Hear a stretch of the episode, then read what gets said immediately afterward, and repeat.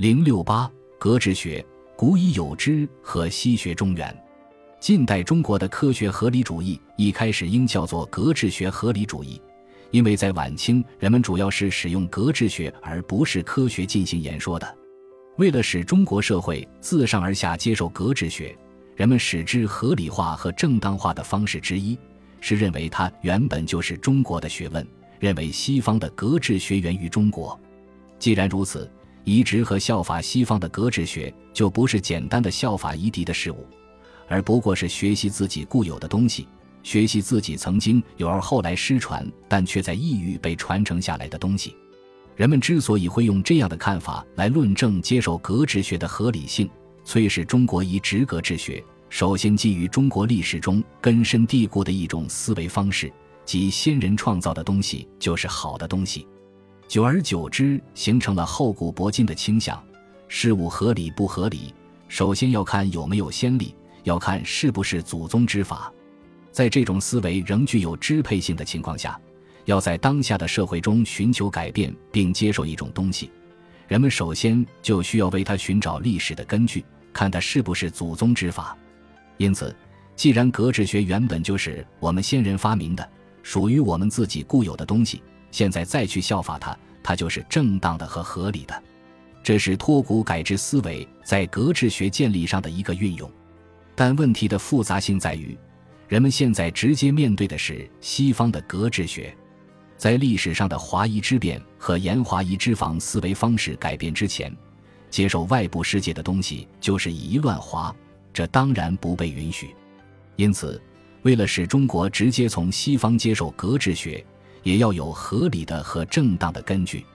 魏源的师夷之长即以质疑的说法，以巧妙的为师夷提供了根据：一是夷狄并非一无是处，他们也有自己的某种长处，借鉴一种长处应该是一个好的选择；二是夷狄用他们的长处祸害中国，中国借鉴他们的长处就是对付他们的最好方法。同这种思考有所不同，说西方格致学源于中国，西学中原。一则同古已有之的思维统一了起来，二则又同李师求诸也的意识一致。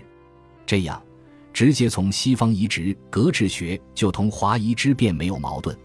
陈赤就是通过古已有之和西学中原说来为移植西方格致学赋予正当性和合理性的人物之一。在陈赤看来，格致学是中国固有之学，虽然它同西方用的名称不一样，其发展程度也有不同。但西方格致学无疑都是源于中国，都是在中国格致学的基础上发展出来的。既然格致学是中国固有之学，人们即使可以鄙视西夷和西法，那也不能鄙薄中国和中法。既然西方格致学源于中国，那就不能排斥它，排斥它就等于排斥自己，而要借用它，借用它就等于是使用中国自己的东西。是让原本中国的东西重新回到他阔别的故土。对于中国格致学为什么会失传，它又是如何被传到西方的？陈赤解释说：中国大乱，暴弃者无所容，转徙而至西域。比罗马列国，《汉书》之所谓大秦者，乃于秦汉之际，决兴于葱岭之西，得先王之须臾而已足纵横四海矣。这一解释当然没有什么说服力。虽然中国古代技术，特别是人们常说的几种伟大的发明，确实传到了欧洲，并对欧洲文明产生了一定的影响，但说欧洲近代兴起的科学技术和器用文明都是起源于中国，显然不能成立。晚清知识分子实际上并不真正关心中国格制和器用文明同欧洲的关系，也不真正关心欧洲是如何接受中国的格制和器用文明的。他们关心的是中国如何通过西学再重新获得和拥有器用文明。陈赤也是这样，他真正关心的是中国应该移植流传到西方的格致学。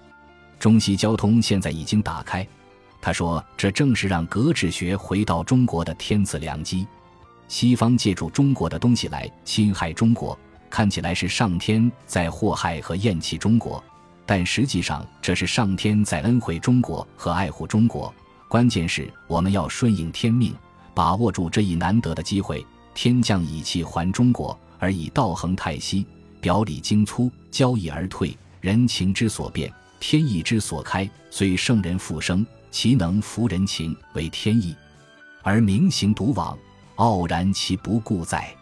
故知彼物之本属乎我，则无庸显利一同；知西法之本出乎中，则无死盖行拒绝。据此，中国移植和接受西方格致学，已超出了古已有之和西学中原的根据，它还被上升为天运和天命的必然性。方今万国通商五十余载，见闻日广，光气大开，顺天者存，逆天者亡。天与不取，反受其咎。我恶昔人，我思古道，礼失求也，择善而从，以见复我余下商周之圣轨。魁请审视，旦暮之间耳。过曰：昔人之通中国也，天为之也。天与我以复古之机，维新之志，大一统之端倪也。晚清格致学的古已有之论和西学中原论，说是附会也好，说是为了满足人们的虚荣心也好，他们对遭受挫折的中国人来说，确实起到了一定的心理上的安慰作用，尤其是为中国接受西方格致学提供了一种合理性和正当性论证。